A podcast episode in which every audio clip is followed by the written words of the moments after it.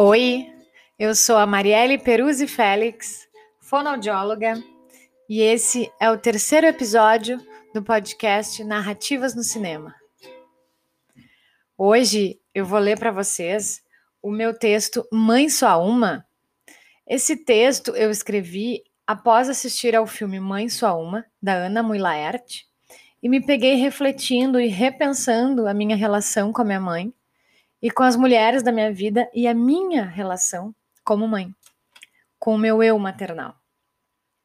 Então aqui vai o texto. Mãe só uma? Mãe só uma. Será mesmo que mãe só uma?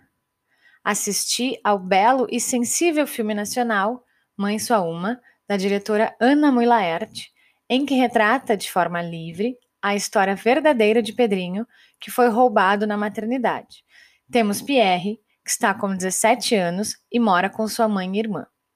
Após a polícia ir à sua casa e ser realizado o exame de DNA, ele descobre ter sido roubado na maternidade pela mulher que ele chamou de mãe durante toda a sua vida. Pierre passa a morar com sua nova e biológica família, conhecendo então a sua mãe.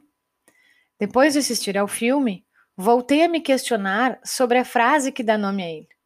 Então, elaboro escrevo, escrevo e elaboro.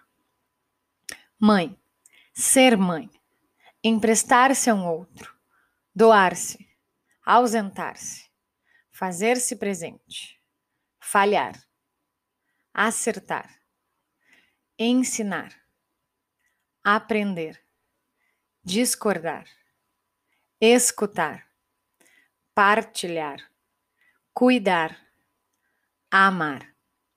Verbos que, quando paro para pensar sobre a palavra mãe, são os que me vêm à cabeça, ancorados pela palavra amor. Na minha criação, passamos por tudo isso eu e minha mãe e seguimos nos descobrindo e aprendendo uma com a outra. É um desafio ser filha, mas é um desafio enorme ser mãe. Emprestar-se como mãe.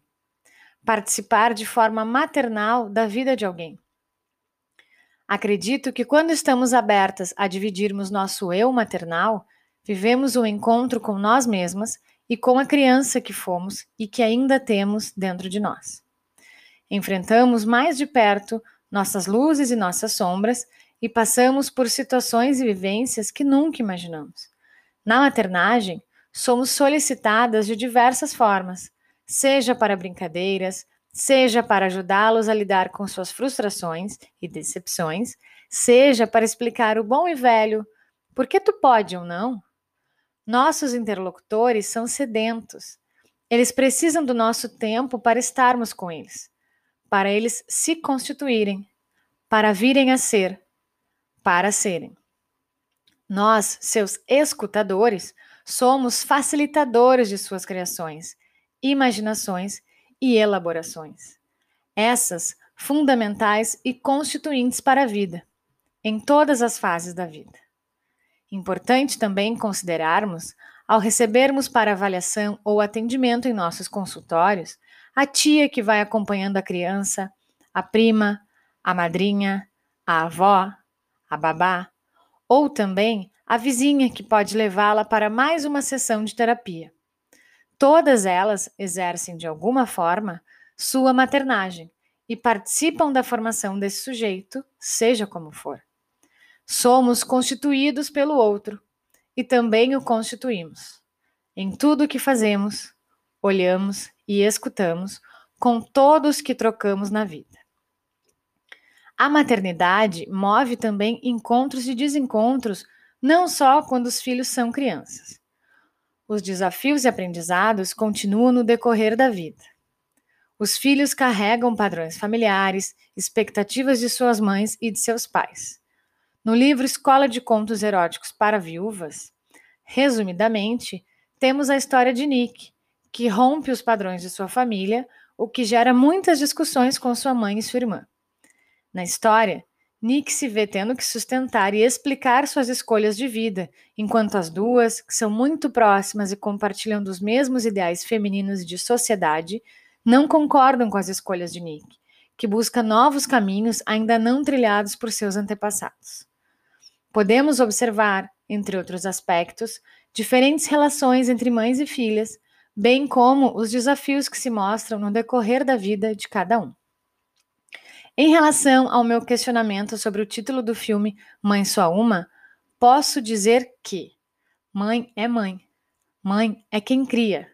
Mãe é quem cuida. É aquele pega o casaco que tá frio. Acima de tudo, a maternidade, seja da forma com que ela aconteça, necessita de dedicação e escuta. Ser mãe é lidar com suas próprias falhas e saber que não irá acertar sempre.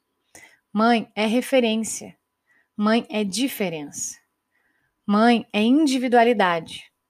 Mãe é desavença. Mãe é abraço. Mãe é olhar. Mãe é amor. Amor primordial. É uma tarefa árdua ser mãe. Torço para que o poder do discurso materno possa vir com mais escutas e trocas carinhosas. As vivências nos nutrem.